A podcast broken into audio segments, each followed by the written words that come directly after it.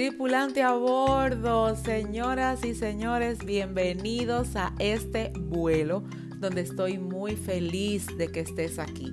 Vamos a diseñar de acuerdo a lo que hemos vivido, vamos a crear nuevas historias, pero sobre todo, vamos a sanar aquellas cosas que no nos permiten avanzar. Toma tu mochila y vamos a convertirla en el escalón que te llevará a la cima.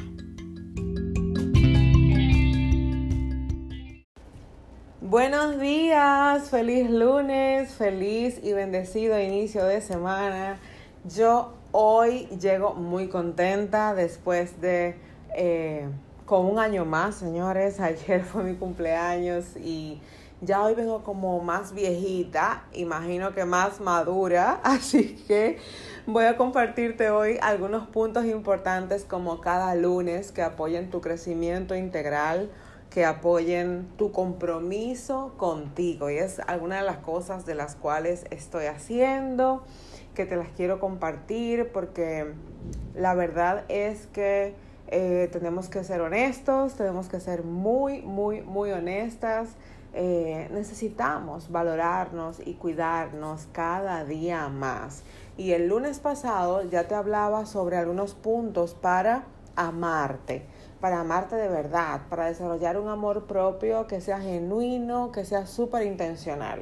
Y hoy te voy a hablar sobre cinco cosas que puedes hacer para cuidarte cada día, para impulsar tu bienestar, para desarrollar en evidencia todo aquello que con mucha intención necesitas tomar en consideración para que no solo esta semana te funcione, sino toda tu vida.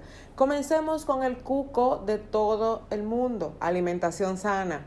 No tiene que ser únicamente comer verde, hojas, como decimos nosotros. Necesitamos alimentarnos de manera que disfrutemos la comida, pero también sus resultados. No que disfrutemos la comida y luego nos quejemos porque cometimos un error o tengamos una pesadez, tanto mental como de cuerpo, porque caramba, no debí hacerlo. Una alimentación sana nos aumenta la energía, nos aumenta la vitalidad y sobre todo nos ayuda un poquito a la longanimidad de nuestros días porque estamos cuidando lo que internamente tenemos, que son nuestros organismos que no se ven y que en ocasiones los descuidamos por eso, porque como no lo vemos, no sabemos qué tanto daño le estamos haciendo. Como dice un buen refrán popular, ojos que no ven, corazón que no siente. Ya necesitamos realmente sentir lo que estamos viviendo. Segundo, en apoyo a lo primero, hacer ejercicio físico. Puedes disponer tres veces por semana, cuatro, cinco o todos los días como bien quieras, pero es necesario ejercitar el cuerpo. El cuerpo es ese mensajero que nos permite vivir y disfrutar todas las bendiciones de Dios. No podemos ignorarlo. Nuestro cuerpo se cansa y todo lo que tenemos por dentro se paraliza. Nuestro cuerpo se enferma y de igual forma no va a avanzar nuestros sueños no van a avanzar, no vamos a lograr todo aquello que hemos plasmado. Así que a ejercitar sin excusas. Yo ejercito desde mi casa por el momento y este puedes hacerlo con videos de YouTube, puedes hacerlo por videos de esos que incluso en Instagram eh, personalidades de, de entrenadores también te dan algunas eh, estrategias, ideas no hay excusas. Si no quieres hacerlo así, entonces vete a caminar en tu entorno, si te funciona, si te sientes cómoda, o vete al gimnasio. Haz algo, haz algo, pero busca la manera de cómo hacer ejercicios.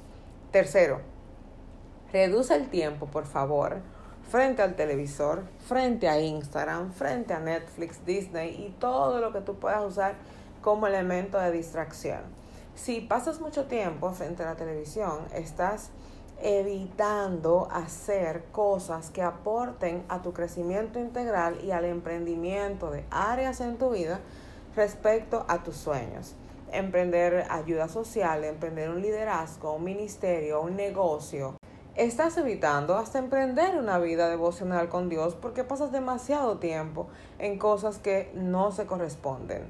Si tú eres de los que se para, no sé, 30 minutos al día, está bien, no hay problema. Pero si te pasas toda una noche y madrugada viendo series, películas, videos de YouTube, haciendo scroll en Instagram o cualquier red social, mi recomendación es que para cuidarte cada día reduzcas el tiempo frente a esos distractores. Cuarto, despide el día con, una, con un espacio de gratitud. Cuando ores antes de dormir, bueno, mi rutina recomendada es meditar sobre lo que hiciste, orar y agradecer.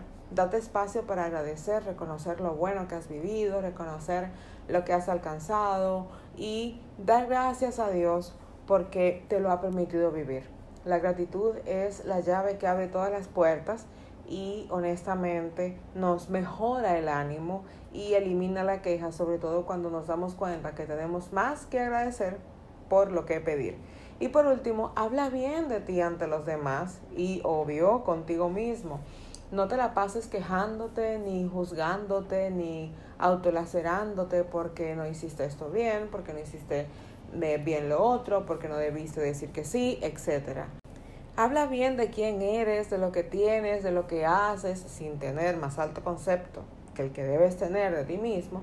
Pero, óyeme, tú eres un ser importante, tú tienes mucho valor, Dios se tomó el tiempo para crearte, ¿por qué no vas a hablar de ti ante los demás y contigo mismo respecto a las cosas que estás haciendo? Mira, son cinco cositas solamente que esta semana puedes comenzar a practicar una cada día para que mejores tu estilo de vida, para que crezcas de manera intencional, para que seas lo que Dios dijo de ti y para que mañana te aplaudas porque estás orgulloso, orgullosa contigo mismo. Señores pasajeros, este vuelo llegó a su fin y será hasta la próxima semana en que nos volveremos a encontrar. Recuerda que nos vemos diariamente en Instagram, Keren Jerez, y sobre todo visita mi página www.kerenjerez.com. Y no te olvides, en todo el resto de la semana se vale soñar.